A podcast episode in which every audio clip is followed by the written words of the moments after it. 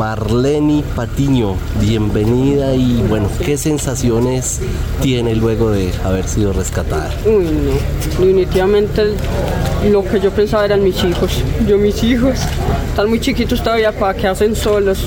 Uy, no, pero es una sensación de alivio. Cuando ya veníamos en el, ya nos traían jaladas, era ya, no, una sensación de alivio.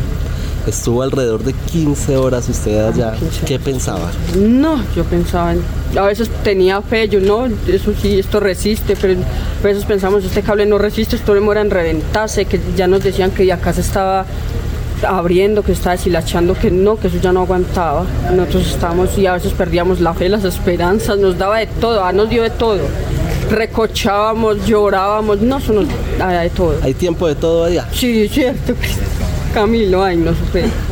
Fatal. ¿Y ahora acá qué piensa? sus No, mejor dicho, agradecida con la vida, con Dios, mejor dicho, volver a estar con mi familia, eso no tiene precio, definitivamente. Bueno, cuando salió Camilo, que fue el primer rescatado, ustedes se llenaron de esperanza. Ah, claro, ya después de Camilo estar acá, nosotros dijimos, no, ya, no menos, ya la gondola más livianita, ya, ya, no, pues es que ya veíamos que ya sa- sacaron el primero así, ya nosotros también podíamos salir de la misma manera.